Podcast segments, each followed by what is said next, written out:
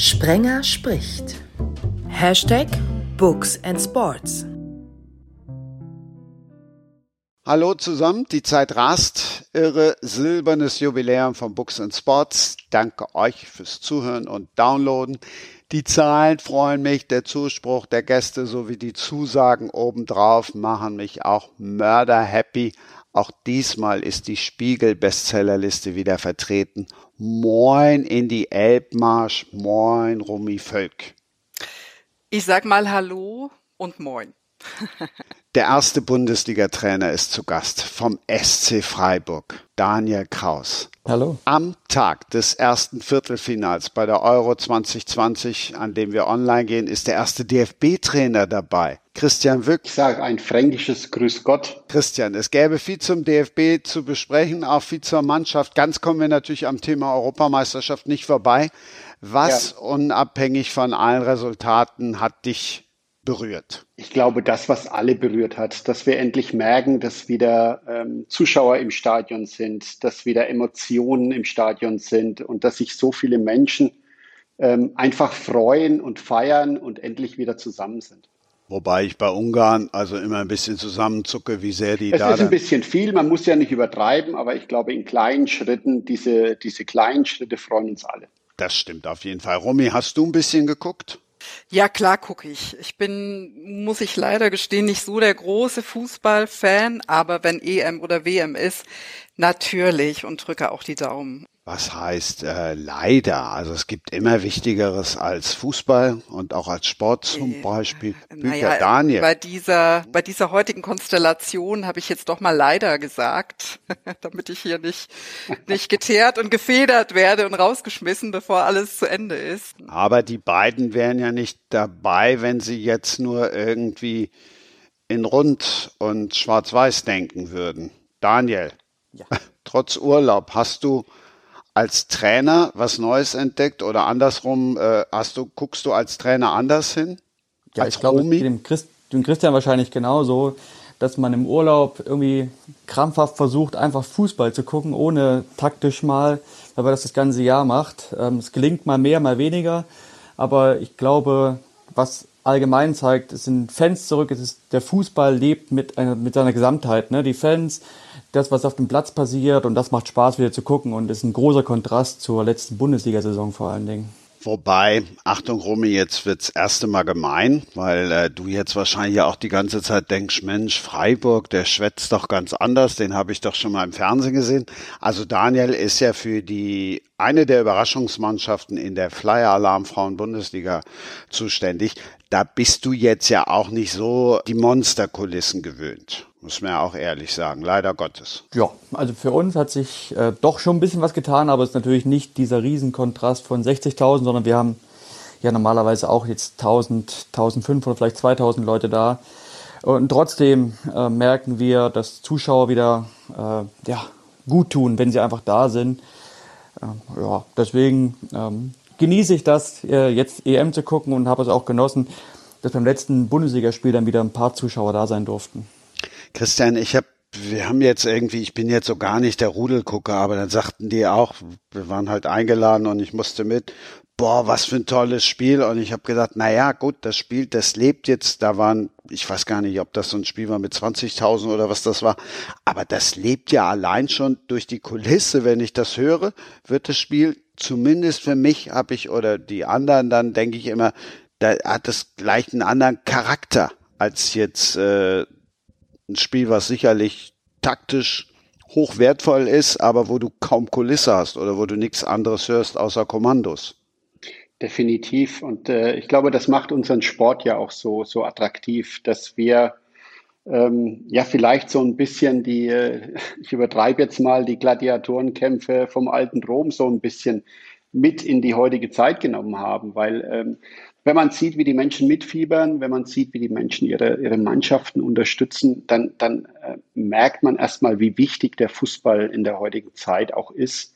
Ähm, nicht das Wichtigste, aber in der Freizeit glaube ich schon, dass viele ähm, im Moment ihre Emotionen nicht so rauslassen konnten, wie es vielleicht äh, durch den Fußball immer wieder äh, vonstatten geht.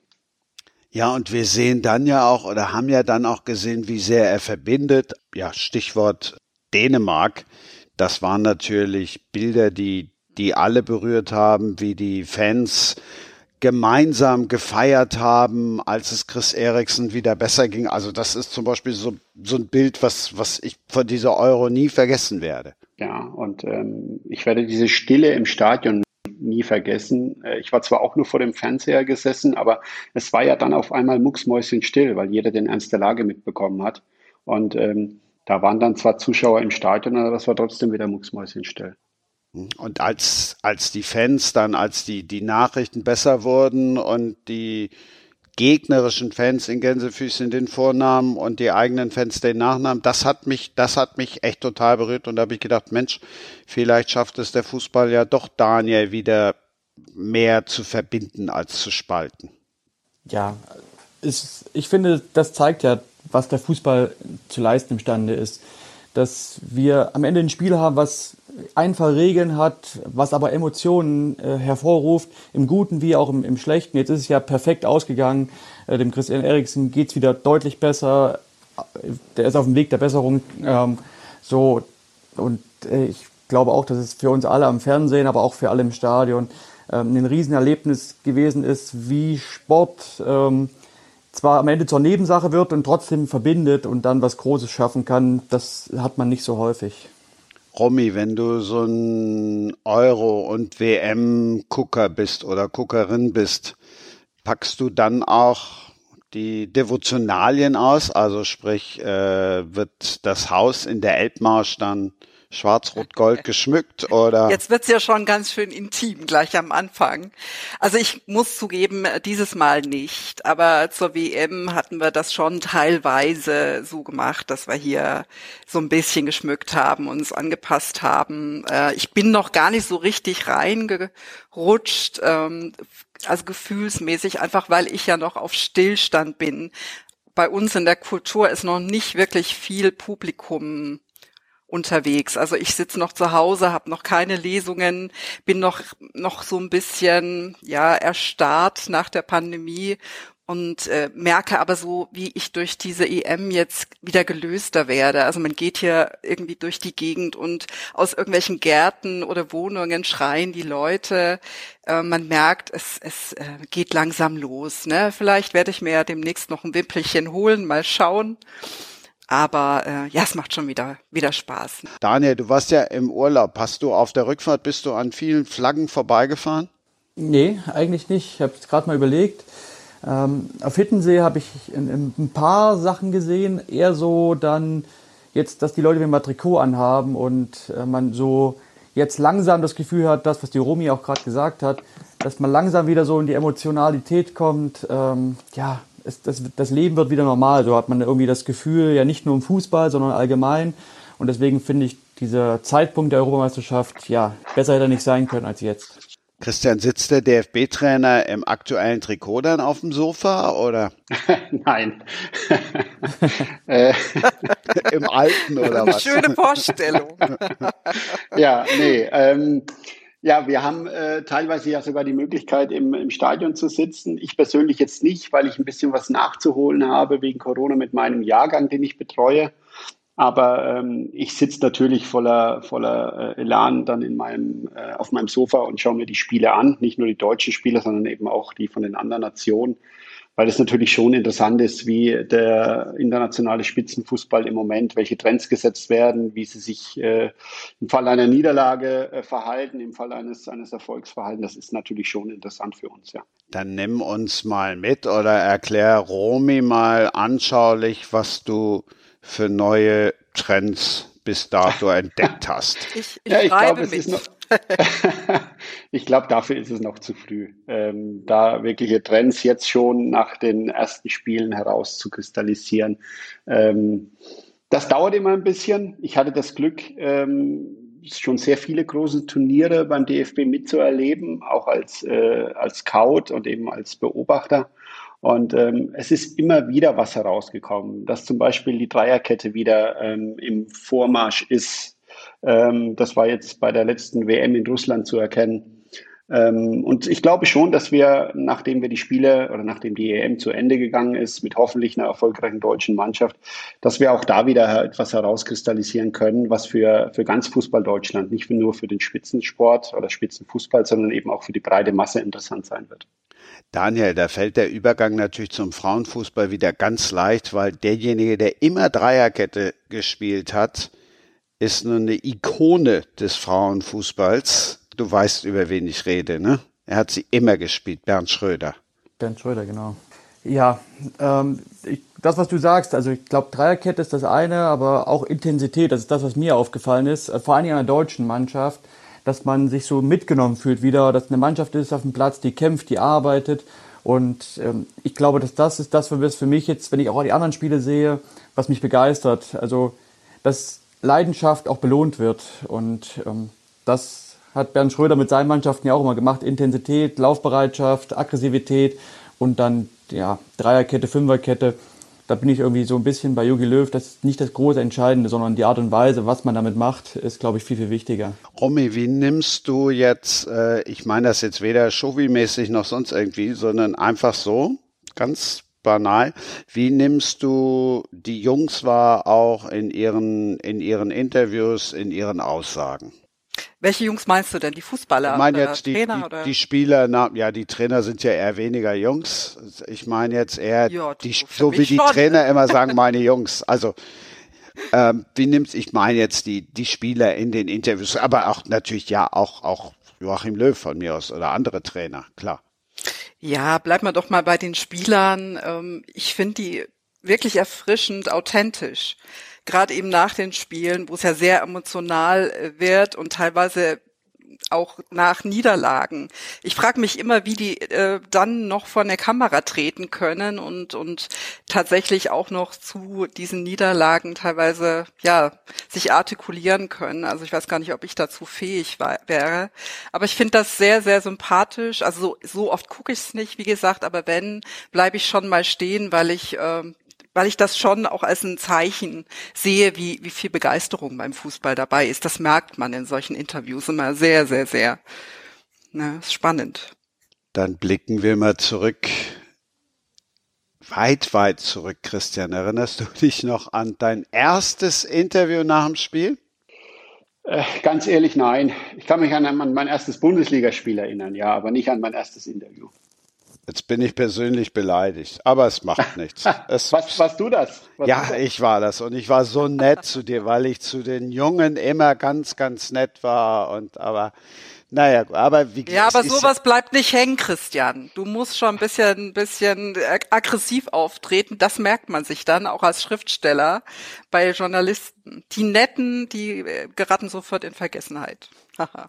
Ja, sei froh, dass du mich nicht gekannt hast, wie ich mal war. Christian hat mich dann auch mal anders kennengelernt. Aber das war nicht nach, sein, nicht nach seinem ersten Spiel. Christian, lass uns noch mal kurz, weil du gerade gesagt hast, mein, mein Jahrgang. Und Romy hat ja auch schon gesagt, wie, wie äh, schlimm jetzt so das vergangene Jahr und der Sommer und Lesung und so weiter waren. A, welchen Jahr, welchem Jahrgang bist du zuständig im Moment, dass wir da auch alle ZuhörerInnen mal mitnehmen? Und äh, B, wie sah jetzt gerade auch als Juniorentrainer das vergangene Jahr aus? Ja, ich bin im Moment für den Jahrgang 2006 zuständig. Das ist jetzt im Moment der Übergang von der U15 in die U16. Das heißt, die Spieler sind alle 15 Jahre alt oder werden jetzt 15 Jahre alt.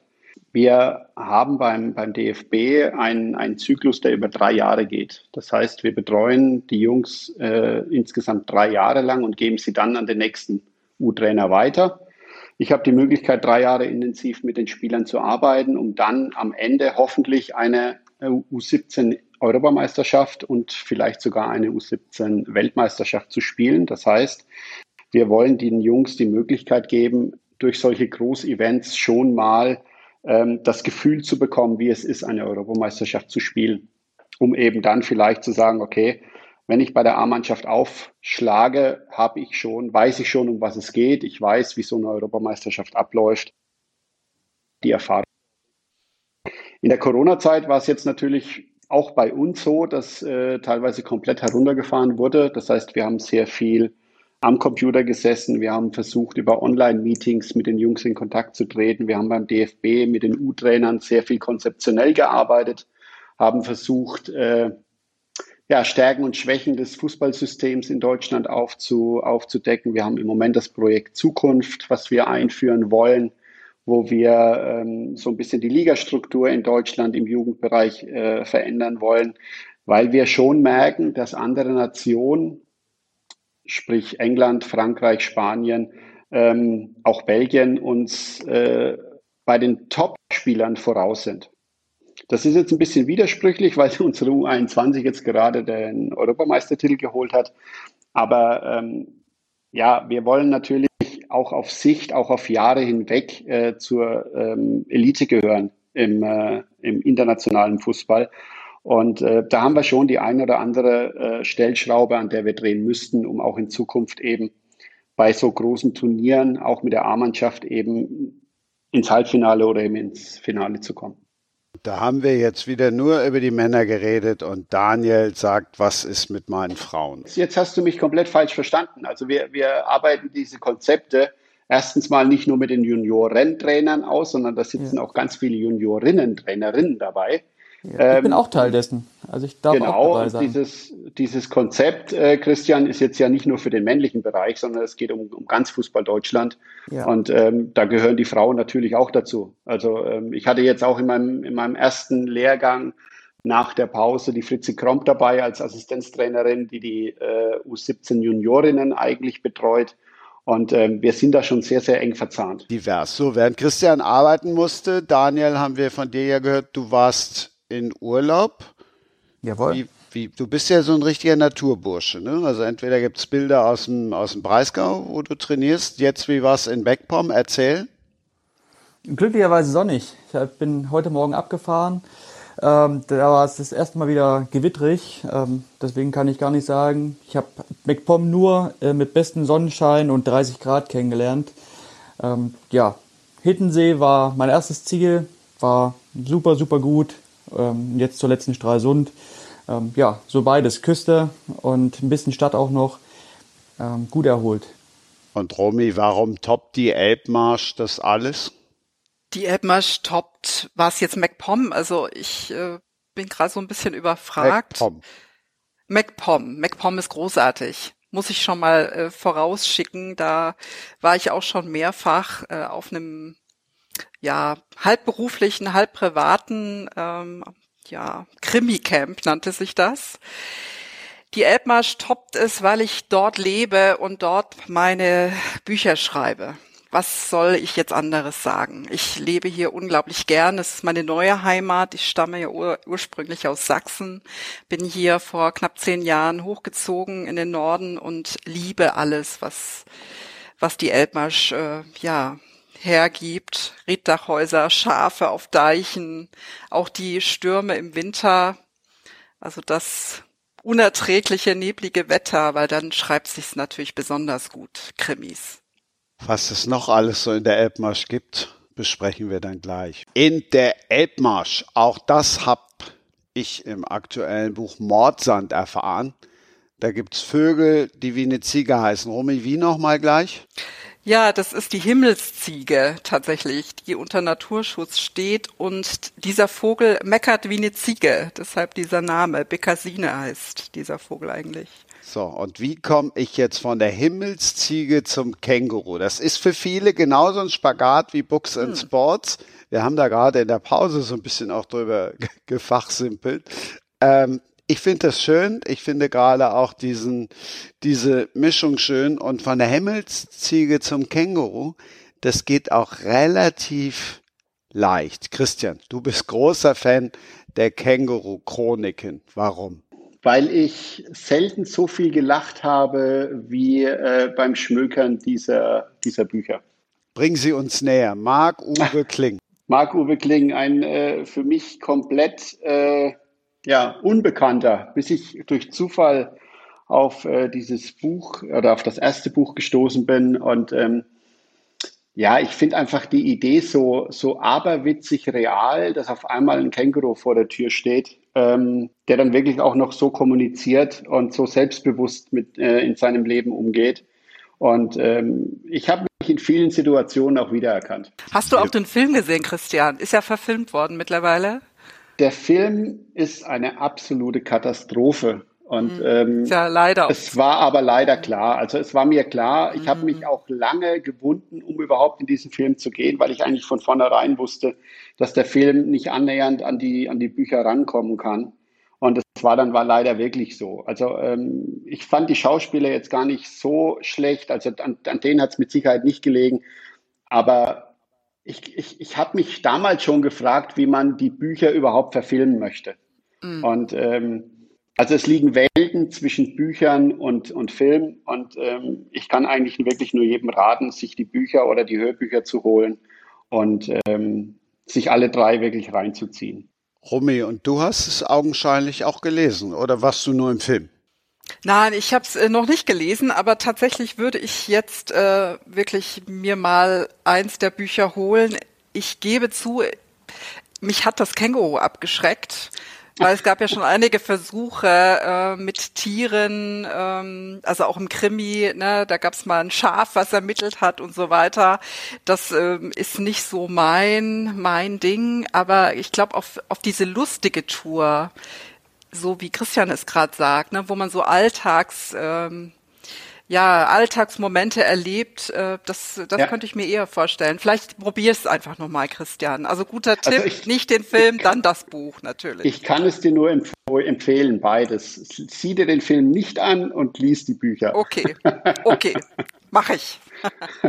Ich habe ja mal gelesen, ähm, es gibt so eine Liste, so eine äh, inoffizielle Liste irgendwo im Internet, was man tun muss, um einen Bestseller zu schreiben. Das ist ja natürlich immer ganz spannend für Autorinnen. Ne? Hab die mal äh, so ein bisschen durchgeguckt und da stand unter anderem ein Punkt und zwar schreibe über Tiere, aber bring sie nicht um. So, das habe ich mir angenommen und seitdem läuft's auch. Also ich schreibe natürlich über viele Tiere, hast du ja auch gelesen, die ein, ähm, ja im Hintergrund natürlich in der Elbmarsch auch da sind. Aber wie gesagt, als Protagonist würde ich jetzt nicht ähm, ja dahin gehen, dass ich jetzt ein Tier quasi die Hauptrolle spielen lasse. Bestseller, da haben wir auch schon drüber gesprochen in der Vorwoche mit, mit Ralf Langroth. Vieles hat natürlich dann auch mit dem, mit dem Titel zu tun. Also da haben wir drüber gesprochen, die Akte Adenauer. Das ist natürlich auch schon ein Titel, wo du sagst, mhm. wow, das klingt nach was. Daniel, gehst du bei Büchern auch nach dem Titel? Ja, auch. Ähm, ich muss sagen, ich lese ganz viel eher Biografien, deswegen gehe ich vor allen Dingen so nach äh, Persönlichkeiten, die mich interessieren.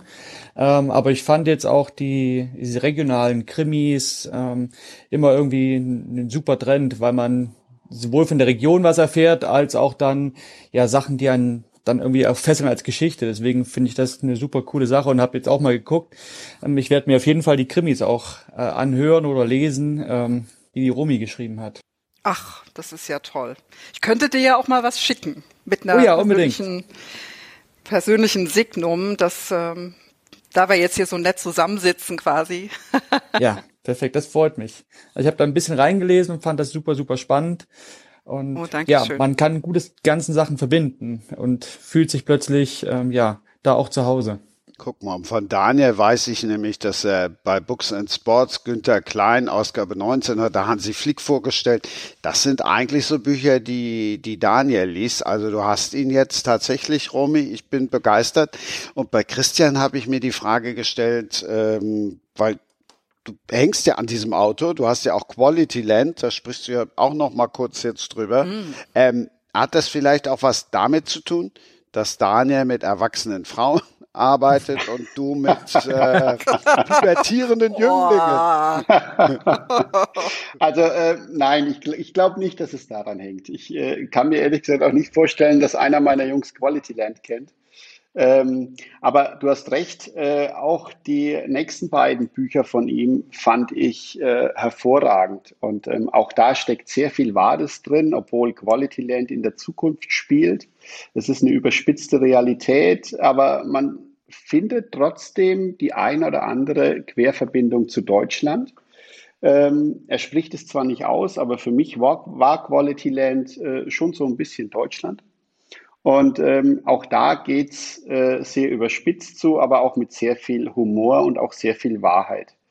Und ähm, ja, ich kenne ihn nicht persönlich, den Marc-Uwe Kling, aber ähm, ich schätze ihn wirklich sehr, weil es gibt wenige Autoren, die mich so oft zum Lachen gebracht haben. Er war leider oder der ist im Moment leider ausgebucht. Romy, weil du gerade oder stand, steht irgendwie gerade nicht zur Verfügung. Ich stehe da aber auf der Liste und bin guter Dinge. Romy, du hast gerade so, oh, ich meinte das jetzt überhaupt nicht böse, sondern äh, ich habe mir nur die Frage gestellt, Mensch, liest du, also ich lese Karl Olsberg, dem habe ich jetzt geschrieben. Äh, ich habe paar Bücher von ihm gelesen, auf den bin ich gekommen durch meinen Sohn. Klammer auf, mittlerweile 16, Klammer zu. Sonst wäre ich nie auf Karl Olsberg gekommen. Der hat sich auch gefreut, richtete Grüße an meinen Sohn aus und ist jetzt dann auch demnächst irgendwann im, im, im Podcast, sondern das ist ja auch, du möchtest ja auch mit denen, mit denen du zu tun hast oder im Coaching. Wenn ich da mit vielen jüngeren Leuten arbeite, dann möchte ich ja auch wissen, was die interessiert. Ich möchte ja im Podcast dann auch die oder die Zielgruppe ansprechen. Deshalb meinte ich jetzt, ob du dann vielleicht auch eher Bücher liest, die, wo du weißt, Mensch, das trifft dann die Jungs, mit denen ich umgehe. War die Frage jetzt an mich gerichtet? So, ähm, oder sowohl oder als auch. Also ich lese natürlich gerne auch mal querbeet und äh, bin auch mittlerweile so ein bisschen in die Richtung gegangen, dass ich auch mal ein Jugendbuch wieder lese. Ne? Das hatte ich eine Zeit lang ganz weggeschoben, aber du hast recht, auch dort gibt's ganz viele Perlen, die man entdecken kann. Jetzt habe ich aber gerade ein Buch gelesen, das ich ganz großartig fand. Da muss ich jetzt leider auch mal hier ein bisschen Werbung machen für Till Rether, Treue Seelen, weil ich bin ja in der DDR geboren, war 15, als die Wende kam und das Thema Tschernobyl wird da angesprochen. Es spielt also 86 in Berlin, kurz nachdem dieses Tschernobyl-Unglück, diese Katastrophe stattfand, wie die Westberliner damit umgegangen sind. Und ich muss mich erinnern, dass wir ja in der DDR gesagt bekommen haben, es ist alles gar nicht schlimm. Ne, ihr könnt alles essen, ihr könnt euch frei bewegen. Ne, und jetzt in diesem Buch wird das nochmal thematisiert und für mich natürlich ganz, ganz großartig, da, dass ich da nochmal zurückspringen darf in die 80er. Also das ist so mein, mein Buchtipp und ja, übergebe jetzt, ich glaube, wer war es, Christian? Ne? Ich ging die Frage auch mit den Jungs hier. Ja, es, es, es muss mich ansprechen. Es muss mich ansprechen vom Inhalt her und ähm, dadurch, dass ich äh, mittlerweile auch sehr viel im Auto unterwegs bin, ähm, haben die Hörbücher mittlerweile auch eine, eine gehörige, äh, ja, einen gehörigen Platz in, in Anspruch genommen. Und ähm, ja, wenn es witzig ist oder tiefgründig ist, dann ist das genau mein, mein Punkt und äh, dann hänge ich da auch ziemlich lange dran. Oh, da muss ich jetzt überlegen, ob du Books and Sports auch hörst. Sind wir tiefgründig, sind wir witzig? Ich finde, wir sind, wir sind ein guter Mix. Daniel. Ja. Keine Biografie, aber Romy hat ja schon so ein bisschen gesagt, sie hätte noch etwas Aufklärungsbedarf und Nachholbedarf. Bring du uns jetzt mal das näher, was dir ein Buch näher gebracht hat. Gott, es war jetzt etwas kompliziert, du weißt, worauf ich hinaus will. Das Spiel, dein Spiel, dein Buch. Ja, mein Spiel äh, ist es oder unser Spiel ist es. Ähm, ja, Philipp Lahm lese ich gerade. Hat sich beim Stöbern irgendwie so ergeben. Ähm, ich habe Hansi Flick äh, gelesen, direkt daneben stand das ähm, Philipp Lahm Buch und da habe ich gesagt, okay, da Philipp Lahm ja so im, äh, in den Medien äh, als eventueller neuer DFB-Präsident oder ja auf jeden Fall unser Weltmeisterkapitän äh, ja ist, ähm, habe ich gedacht, okay, dann lass ich mir mal erklären, was er dann so alles äh, zum Spiel zu sagen hat. Und bin eigentlich ganz überrascht, äh, dass ähm, ja eine ganze ganze breite Palette abgedeckt wird von äh, ja von ganz ganz klein, wie kommt man zum Fußball, was sind Erwartungen der Eltern, ähm, wie geht's los ins Leistungszentrum? Ähm, ja, was ist der erste Profivertrag? Was sind Sachen? Wie gehe ich mit ähm, ja meiner Situation um als jugendlicher Spieler mit wenig Einsatzzeiten, als Führungsspieler, als Nationalspieler? Ähm, auch so Themen wie ähm, ja Robert Enke mit der Depression ist ganz kurz angeschnitten, muss man jetzt nicht alles teilen. Ähm, auch Homophobie ist angeschnitten worden. Das sind also so aktuelle Themen wo man, glaube ich, ähm, ja, sich eine Meinung drüber bilden sollte. Und das ist ja dann auch so die Diskussion, die gerade ist, ist Sport auch Politik oder, oder soll er Politik machen? Ja, nein. Und ähm, ja, ich fand es gut. Also es ist, geht greift tatsächlich das ganze Spiel an, also alles, was uns als Fußballer, als Trainer beschäftigt, ähm, geht nie richtig, richtig in die Tiefe, also es ist kein Fachbuch, sondern deswegen, glaube ich, lesenswert für alle, die sich äh, ja einen guten Einblick erhoffen in den Fußball und es ist gut, klug geschrieben mit viel, viel äh, Insiderwissen, also kann ich nur empfehlen. Kannst du jetzt ab 15, 16 empfehlen oder wo du sagst, das können also das können jetzt nicht nur die lesen, die mal Fußballer werden wollen oder Fußballerin werden wollen, sondern das können auch die lesen, die sich einfach so für Fußball interessieren. Ja, also ich glaube, es ist ganz breit angelegt.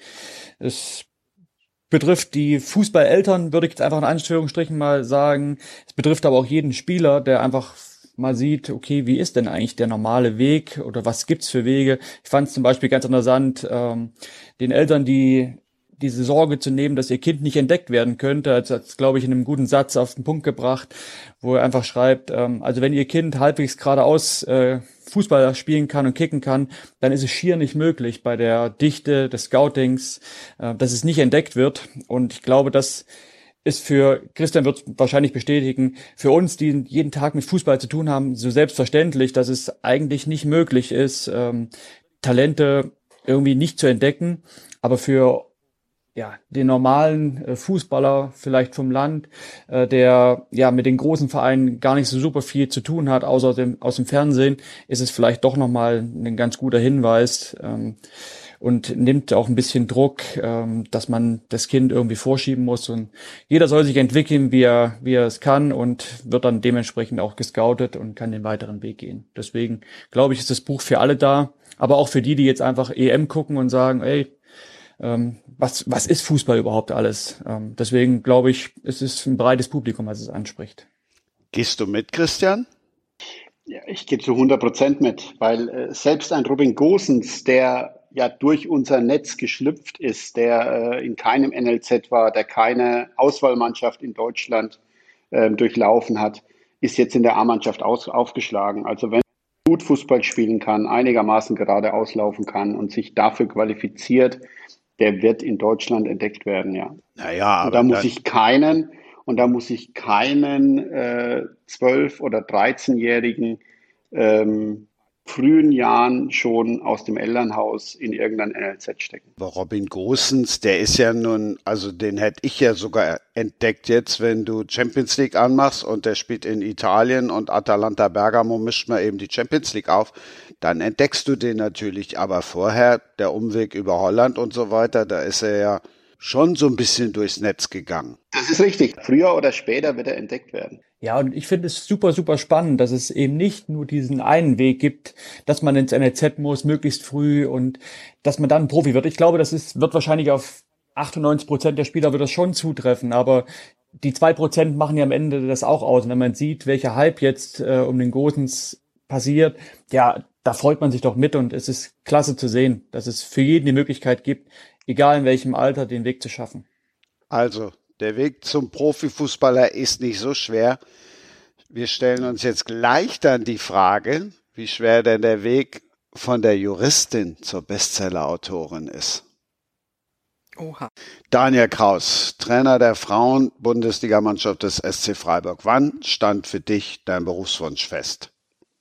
Äh, mein Berufswunsch, Fußballer zu werden und mein Berufswunsch, Trainer zu werden.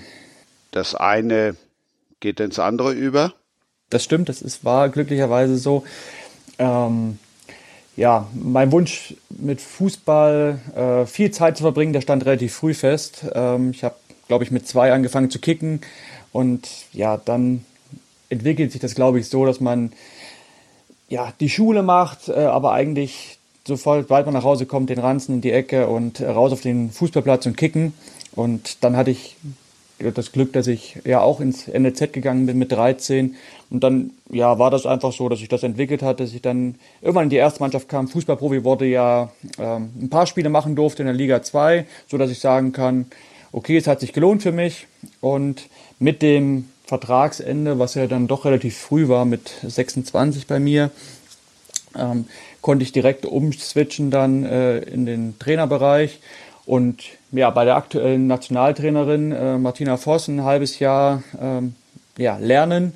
Und ja, so konnte ich meinen Weg direkt weitergehen und kann jetzt sagen, dass ich sehr, sehr gerne Fußballtrainer bin und das keinen Tag bereut habe bisher. Und auch sehr erfolgreich. Also ich lege gerne allen nochmal die Abschlusstabelle ans Herz.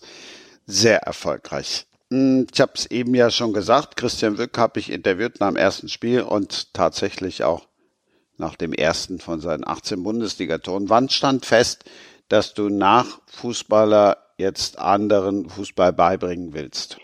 Das stand gar nicht fest, weil das nicht abzusehen war. Also es war damals so, dass ich mit 29 Sportinvalide wurde ähm, durch eine schwere Knieverletzung und ähm, ich habe dann erstmal äh, ein Fernstudium gemacht zum Sportfachwirt ähm, und habe nebenbei in Anführungsstrichen meine Trainerscheine gemacht, bin dann durch Zufall zu Rot-Weiß Aalen gekommen. Wieder ein Zufall, dass ein Kevin Großkreuz und ein Marco Reus in der A-Jugend dort rumgekickt haben und ähm, ich die dann gleich in meine Mannschaft genommen habe. Und Danny Tune, der zuletzt in Hamburg Trainer war, mein Kapitän war auf dem Platz und ähm, wir im ersten Jahr dann direkt aufgestiegen sind in die zweite Liga.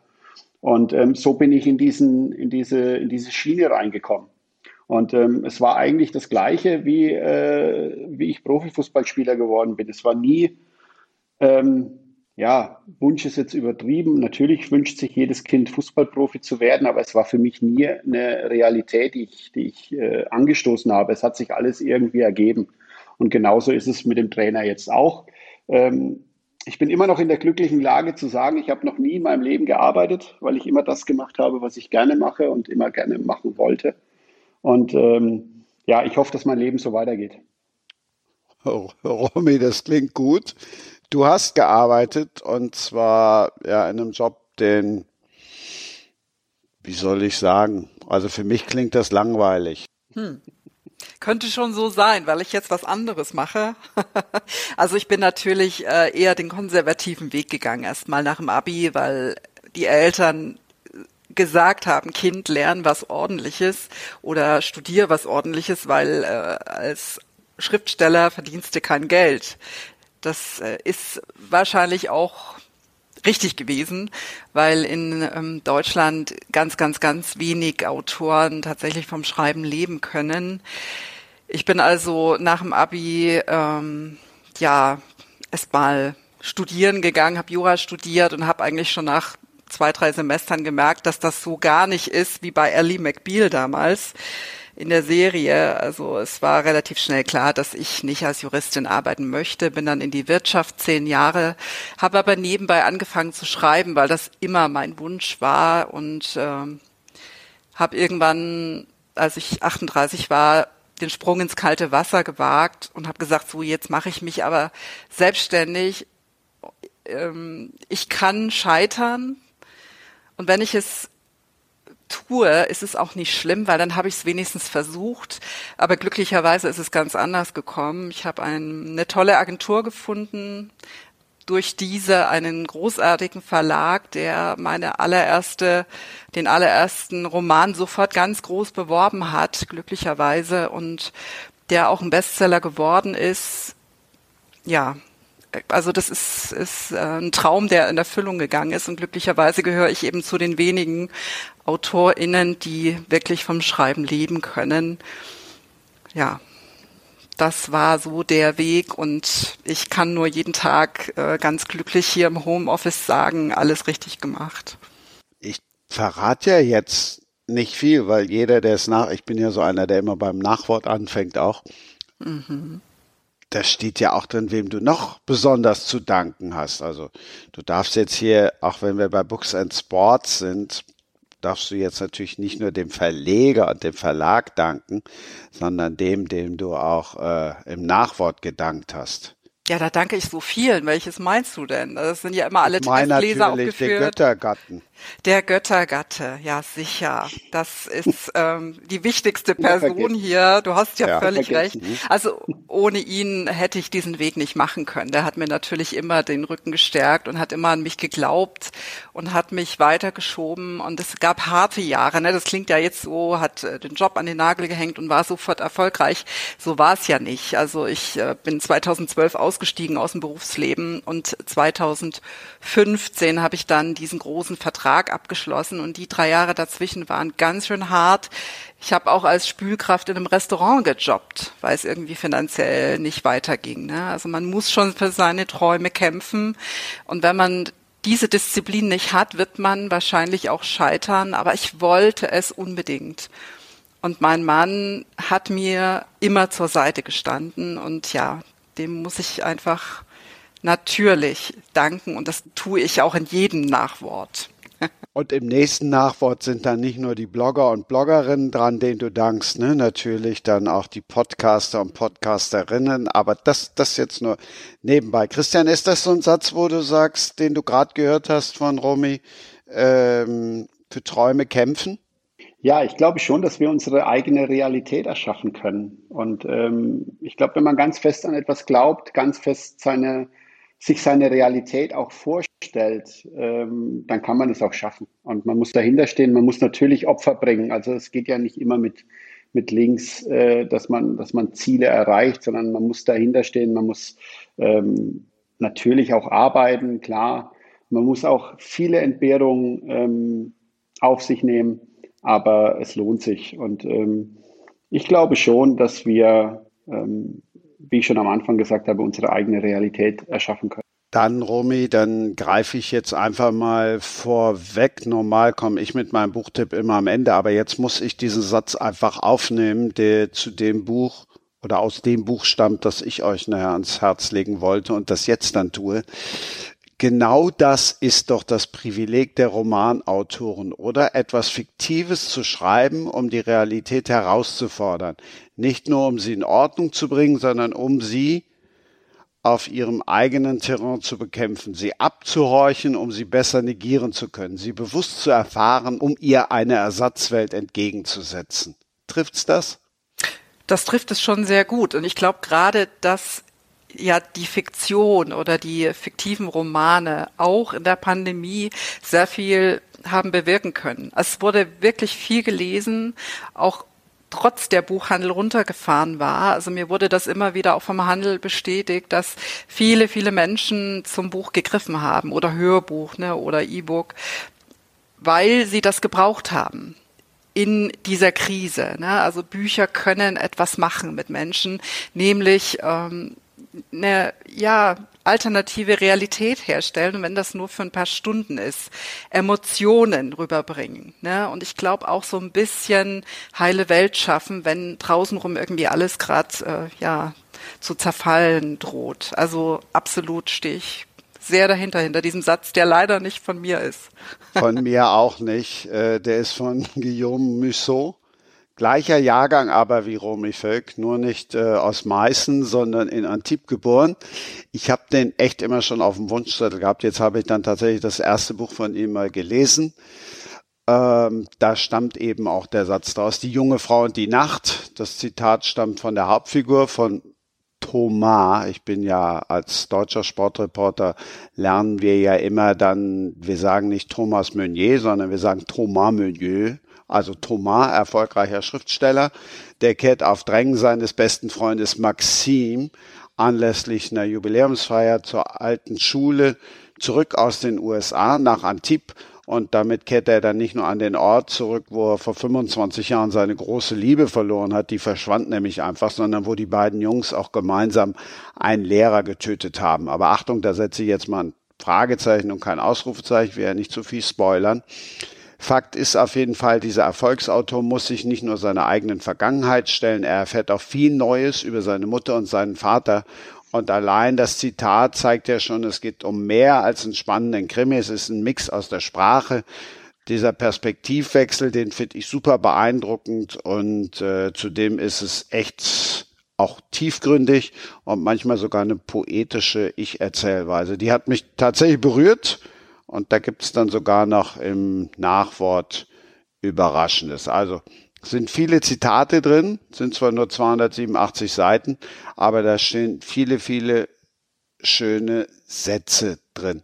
Daniel, hast du so einen Satz, wo du sagst, der steht bei mir über allem? Nee, ich habe gerade über die zwei Sätze nachgedacht, äh, für seine Träume zu kämpfen und hat gerade nochmal über, ähm, über Bücher, warum lesen wir, nachgedacht und finde das super spannend, weil ähm, ich glaube, dass es wieder wichtig ist, dass wir ja das hören, dass man für Träume kämpfen muss, weil man irgendwie das Gefühl hat, ich nehme was vor und das wird dann schon und die, die Arbeit, die harte Arbeit, die egal in welchem Bereich dahinter steht, die wird gerne vergessen. Man sieht dann irgendwann das Endprodukt und sagt, ja, ja, das war klar, dass es Erfolg gibt.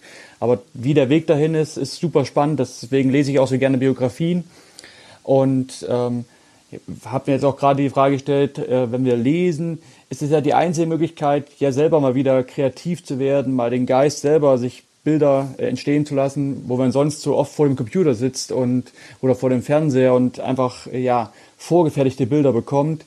Und ich glaube, dass das ähm, ja das sind zwei Sachen, über die man gut nachdenken kann und die, glaube ich, die eigene Persönlichkeit ein bisschen ein Stück weit einfach erweitern. Ähm, ja, und das hat mich gerade jetzt beschäftigt. Also. Und, und die dann ja auch zu sowas führen, Christian, dass man dann geschockt ist und entsetzt ist, wenn man da eine Verfilmung von etwas sieht, was man sich selber im Kopf anders ausgemalt hat. Ganz genau, ganz genau. Also ich will auch nochmal eine, einen, einen Querverweis äh, schaffen. Wir reden bei uns im Fußball, im, im Jugendfußball gerade sehr viel über Fantasie. Wie bekommen wir einen Spieler dahin, Fantasie zu entwickeln? Wie bekommen wir ihn dahin, intuitiv Entscheidungen zu treffen? Und ich glaube, ein Buch ähm, ist vielleicht der erste, der erste Schlüssel dazu. Man kann seine eigene Realität erschaffen, man kommt in so eine Fantasiewelt rein.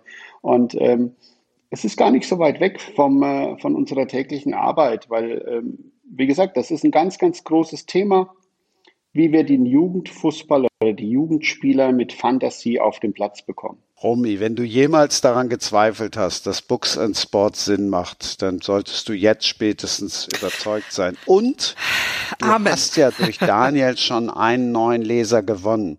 Jetzt hast du die Chance, noch ganz viele zu gewinnen, indem du mal uns tiefer mit in den Mordsand schleppst. Ich gebe auch gerne zu, es war mein erster Romy-Völk. Ich habe ihn aber sofort verstanden. Also heißt, ich bin sofort reingekommen, ich muss oder müsste die ersten drei jetzt nicht lesen.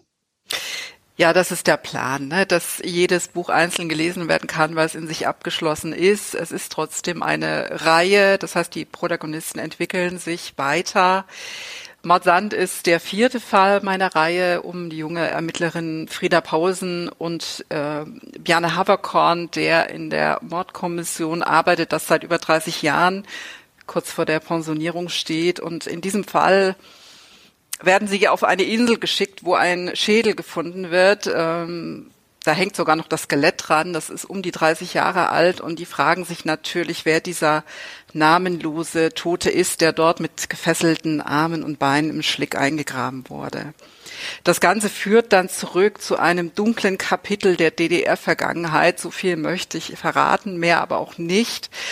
Ich habe wirklich sehr, sehr lange gerungen, dieses Thema in ein Buch reinnehmen zu können und wusste lange nicht, wie ich das in einen norddeutschen Stoff oder in einen norddeutschen Stoff integrieren kann. Und irgendwann kam mir die Idee und dann habe ich sofort losgeschrieben und habe auch zu diesem Buch unglaublich viele Leserbriefe und E-Mails und Nachrichten in den sozialen Netzwerken bekommen, weil man merkt, dass dieses Thema wirklich, wirklich äh, wichtig ist, nochmal drüber zu sprechen, weil viele Ost- wie Westdeutsche das gar nicht so kennen. Wer jetzt wissen will, worum es geht, liest bitte Mordsand, erschien im Lübbe Verlag. Und äh, ja, der nächste Band dieser Reihe ist schon in Arbeit. Du kannst aber ruhig noch, also bisschen ist es ja, was, was Daniel eben auch gesagt hat, so ein bisschen Regionalkrimi. Ich musste tatsächlich auch äh, an Nele Neuhaus denken. Da ist ja, das ist ja auch ein Pferdehof. Äh, und und äh, da musste ich dann auch dran denken und ein Gerichtsmediziner ist es da, glaube ich, auch. Ähm, dann bin ich natürlich durch, durch diese Rückblenden in die Geschichte der DDR und in diese andere Welt bin ich natürlich, war ich relativ schnell natürlich auch bei die Toten von Marno, weil das war ja auch eine mhm. Verquickung. Oh ja. Äh, wo es auch ein, ein, ein ganz düsteres Kapitel beleuchtet wurde. Wer es nicht gelesen hat, beide Bücher sofort lesen, absolutes Muss. Da war sogar die Serie gut, die habe ich auch gesehen, die ähm, ist, ist richtig gut gemacht. Kann man sich auch die Serie angucken dazu. Ich glaube, die ist gar nicht, in der AD Mediathek. Der Mediathek gibt. Mm. Aber das war natürlich auch so, das habe ich noch nie erlebt. Da war jeder Dialog ein, deshalb war es auch viermal 90 Minuten oder sechsmal 90 Minuten. Das ist ja auch der Drehbuchschreiber, ist ja auch der Autor ja. dieser äh, Bücher. Ne? Also das muss man mal dazu sagen. Holger Carsten Schmidt hat da brillante Arbeit geleistet. Ähm, das ist einer unserer besten. Ja, mehr muss ich dazu nicht sagen die Toten von Marno, ja. Ähm, aber auch wirklich, es war halt tatsächlich so, dass, dass jeder Satz, auch wenn ich mir natürlich die Protagonistin da auch anders vorgestellt habe, nämlich das war für mich im Kopf eben keine Blondine, aber da war natürlich jeder Dialog eins zu eins umgesetzt. Wenn deine Bücher jetzt, weil ich merke ja schon, du willst uns ja nicht noch mehr erzählen vom Mordsand, wenn die verfilmt werden sollten, mhm. wie viel Mitspracherecht hättest du und wie sollen die dann aussehen? Ja, im Großen und Ganzen hat man nicht so viel Mitspracherecht als Autor. Man verkauft die Filmrechte. Zuallererst wird das optioniert. Das ist auch schon bei mir beim ersten Buch gemacht worden, relativ schnell. Das heißt, eine Produktionsfirma optioniert und sagt, wir versuchen in den nächsten ein, anderthalb Jahren die Filmrechte an einen Sender zu bringen. Ähm, dann wird natürlich schon über Schauspieler gesprochen, aber das ist eher so ein Phishing, glaube ich. Ähm, das entscheidet dann die Produktionsfirma mit dem Regisseur, mit, mit dem Sender zusammen. Also als Autor kann man natürlich Wünsche äußern, aber ich glaube nicht, dass man da wirklich äh, auf offenes Gehör stößt. Aber man hat so seine, seine Vorstellung, wer das spielen könnte.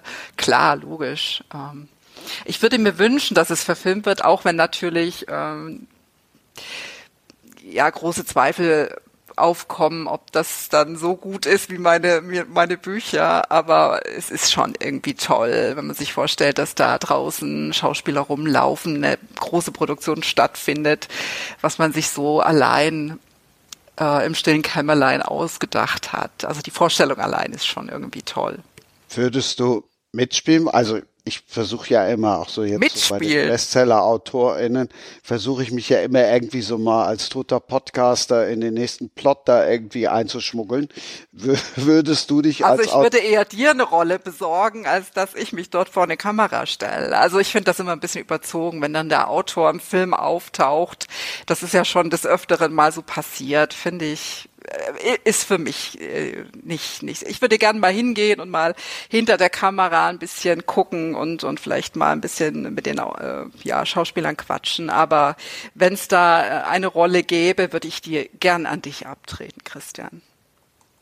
Äh, Christian, war, du warst natürlich gemeint. Wobei du bist ja auch, nächste Parallele, auch eher einer, der auch lieber ein Stück dahinter arbeitet. Wie meinst du das jetzt?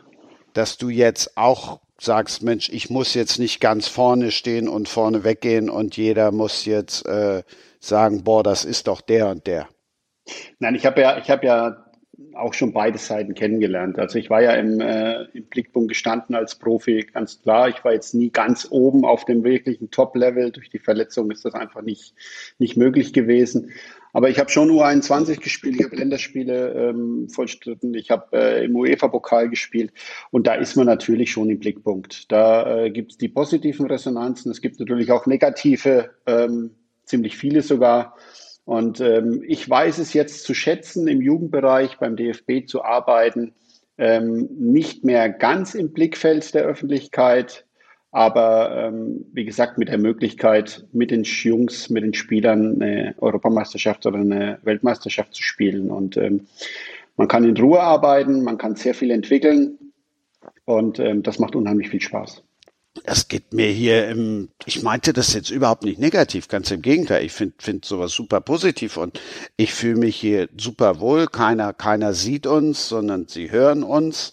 Kommt ja auch alles dazu, mal abgesehen davon, ähm, unsere, wir haben die Zeit ja so ein bisschen gemeinsam verbracht. Das war ja glücklicherweise, denke ich, oftmals jetzt noch eine ganz andere Zeit, weil was jetzt da so alles auf die einströmt, sowohl auf die Spieler als auch auf die Trainer, als auch auf die Mannschaften, das ist ja schon teilweise ja krass ist, und eben auch grenzwertig. Es ist grenzwertig. Es ist definitiv grenzwertig, ja. Und ähm, auch das ist eine Aufgabe von uns Trainern, egal in welchem Bereich wir arbeiten, ähm, die Spieler darauf vorzubereiten, was sie erwartet, was passieren kann und ähm, ja, es heißt nicht umsonst, das Internet vergisst nicht.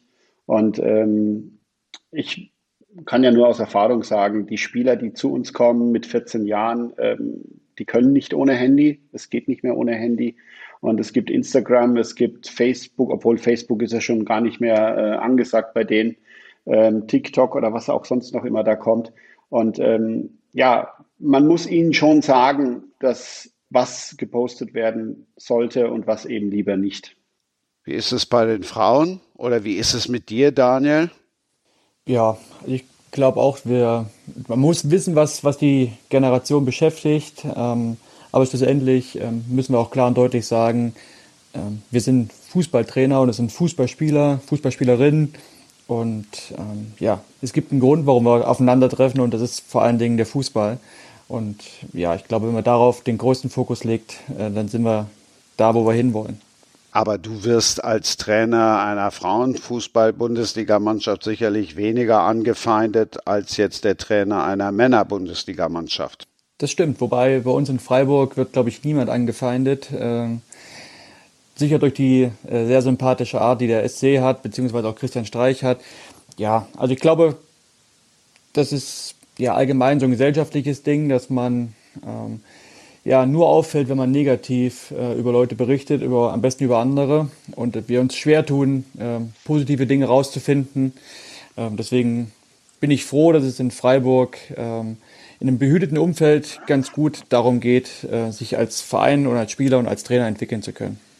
Was für ein Bogen. Damit haben wir irgendwo vorhin mal angefangen. Rumi, weil du eben sagtest, so viel positive Resonanz. Gibt es denn auch mal negative Resonanz, dass irgendwie ein Bürgermeister oder einer, darum geht's ja auch, also wir reden ja in dem Roman Mordsand, reden wir ja zum Beispiel auch äh, über umweltpolitische Dinge, also die Elbvertiefung mhm. beispielsweise. Mhm. Gibt's da auch mal böse Stimmen?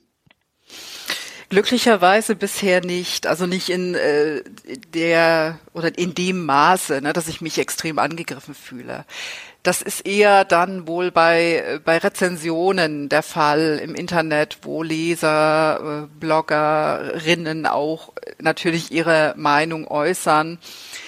Da bin ich aber bisher sehr glimpflich davon gekommen. Also ich habe ganz tolle ähm, Besprechungen. Es gibt aber Kolleginnen, bei denen ich weiß, dass teilweise sehr böse und persönlich angegriffen wird. Also die Person, nicht der Text. Und das ist schon dann grenzwertig. Also bisher kann ich mich überhaupt nicht beschweren. Äh, da wird mir ganz viel Liebe und Begeisterung entgegengebracht. Aber wenn man äh, tatsächlich so erfolgreich ist, wird das nicht ausbleiben. Man muss sich schon ja so eine kleine harte Schale schaffen, dass man da nicht einknickt, wenn es dann mal so weit ist. Das ist klar. Aber wie gesagt, Gott sei Dank bisher noch nicht. Also ich habe jetzt zum Beispiel, da habe ich ja schon gesagt, ich arbeite ja auch viel als Coach und wenn du dann während so eines Turniers das liest, was auch über die Kollegen da vom Fernsehen äh, geschrieben wird, da bin ich immer raus, weil da, da sage ich dann, nee, also Kritik ja, aber sie muss konstruktiv sein und mhm. Arno Strobel hat den schönen Satz mhm. gesagt, in, im Frohen Leichnam Special, könnt ihr natürlich gern noch mal reinhören der liest keine Ein-Sterne-Kritiken. Der liest tatsächlich auch nicht die Fünf-Sterne-Kritiken, weil er sagt, da komme ich auch nicht mit klar, das hilft mir nicht, das bringt mich nicht weiter. Aber Ein-Sterne-Kritiken, wo nur drin steht, was ein Scheiß, bringt ihn natürlich auch nicht weiter. Das fand ich jetzt gut. Der sagt, ich nehme das meiste mit aus diesen drei, vier Sterne-Kritiken. Hm. Ja, hat er recht. Der hat ja sehr viele Rezensionen, ne? Der ist ja Mega-Bestseller-Autor, der Arno. Und da hat er eine Menge zu lesen. Ich glaube nicht, dass er alle liest mittlerweile. Äh, der schreibt so viel, der schreibt zwei Bücher im Jahr. Ich weiß gar nicht, wie er da noch Rezensionen liest. Der ist ja so fleißig, aber äh, ist genau das Ding. Also diese mittelmäßigen mit zwei, drei, vier Sternen, die bringen einem definitiv weiter. Wie ist es bei euch, Christian, wenn du früher gab's ja, oder die gibt's ja auch immer noch, dann hast du die Note gesehen. Ähm, bei einer Eins hast du gejubelt und bei einer Sechs dich verkrochen oder hast du es abgeschüttelt? Ich glaube, man, man muss es abschütteln, weil äh, das, was einfach wichtig ist, ist das, was der Trainer zu einem sagt, ist das, was äh, die Mannschaft zu einem sagt. Und ähm, natürlich wird man dann vielleicht auch aufgezogen. Ich sage immer, ähm, ich habe es in meiner Karriere nicht einmal auf die, auf die erste Seite der Bildzeitung geschafft. Ich habe es einmal als Trainer geschafft, als wir in einem Freundschaftsspiel gegen England mit der U16 8-1 verloren haben. Da war ich der Verlierer des Tages. Ähm, und von daher, von daher, ja, es gibt solchen Journalismus und einen anderen Journalismus, einen Qualitätsjournalismus. Und ich glaube, man lernt ziemlich schnell, ähm, was man liest und was man lieber über, überlesen sollte. Ja, und wie gesagt, dann gibt's halt auch noch Social Media, was ja teilweise eher jetzt komme ich aufs englische Wort nicht, also asozial wollte ich ja. sagen, ist. Ne? Also das ja. gibt's ja auch. Und wo ich dann auch sage, dann greife ich doch lieber zu einem guten Buch. Romy, ich weiß, du hörst spätestens bei Folge 31 wieder rein, oder? Wenn du mir sagst, was dann passiert. Tja, da kommt die Frau, die du mir aufs Auge gedrückt hast, um es mal böse die zu sagen. Nein, ich formuliere es, ich formuliere es positiv. äh, nehme den bösen Satz natürlich zurück. Ähm, da kommt eine Frau, die direkt als erstes in deinem Buch einem ins Auge springt. Im Nachwort. Im Nein. Vorwort. Im, Im Vorwort. Vorwort. Du hast recht. das Buch. Du hast recht. Ja. ja, stimmt. Ja. Ihr und ihrem Mann, Andreas, genau. Mach auch die beiden Herren neugierig, äh, was sich hinter Angelique und wer sich dahinter versteckt. Hochinteressant im Übrigen.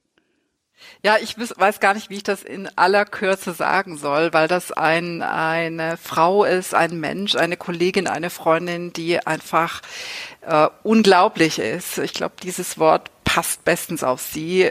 Sie lebt in Hamburg, sie ist äh, Therapeutin, sie hat viele Jahre im Kriseninterventionsteam mit der Polizei zusammengearbeitet. Das sind diejenigen, die mit der Polizei zum Beispiel Todesnachrichten überbringen. Und sie ist Autorin von Kriminalromanen und Sachbüchern. Also ich weiß gar nicht, wann sie überhaupt schläft bei all dem, was sie macht. Noch dazu ist sie ein zauberhafter Mensch und sie hat so viel zu erzählen. Ich glaube, äh, Christian, ich, das wird drei Stunden dann der Podcast. Ich also kann ich euch nur ans Herz legen. Auf jeden Fall klingt sie auch schon sehr witzig, wenn sie dir dann schreibt. Und natürlich habe ich Ahnungen von Fußball. Und sie hat auch schon mit einem Fußballer gearbeitet. Da bin ich ja. auch sehr gespannt drauf. In Folge 26, da reisen wir mit Bernd M. Bayer in das Jahrzehnt, in dem Musso Wück geboren sind. Daniel, du bist zehn Jahre zu spät, aber auch du wirst hoffentlich zuhören. Wir sprechen dann mit zwei seiner Kolleginnen, mit Nicole Selmer, Dietrich Schulze-Marmeling, ausschließlich über die WM in Katar und eben über die 70er Jahre. Ich darf mich bedanken bei euch. Christian, vielen lieben Dank. Da waren viele, viele schlaue Sätze dabei. Vielen Dank, es hat sehr viel Spaß gemacht. Für mich war es das erste Mal ähm, in einem Podcast und ähm, gerne wieder. Und Daniel, du warst auch das erste Mal in einem Bücherpodcast. Das stimmt, das stimmt, aber es hat sehr, sehr viel Spaß gemacht. Gute Verbindung, ich habe viel gelernt. Ähm, ja, und habe super viele Fragen. Ähm, deswegen freue ich mich oder hoffe, dass ich mit der Romy in Kontakt bleiben kann, weil so dieses alltägliche Leben als Autor, ähm, das sicher mal was ganz anderes als unser tägliches Leben ähm, als Fußballer, Fußballtrainer. Und oh, aber wie du siehst, hat es ja auch viel sowohl bei uns Autorinnen als auch bei euch mit Disziplin zu tun. Also der Mutige wird belohnt.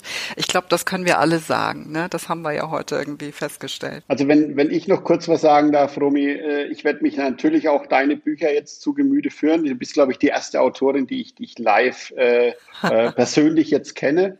Und Daniel, dich ja, werde ich natürlich auch ähm, persönlich dann äh, besuchen, wenn ich mal im NLZ in Freiburg bin. Ja, unbedingt, ähm, da freue ich mich. Dann komme ich vorbei.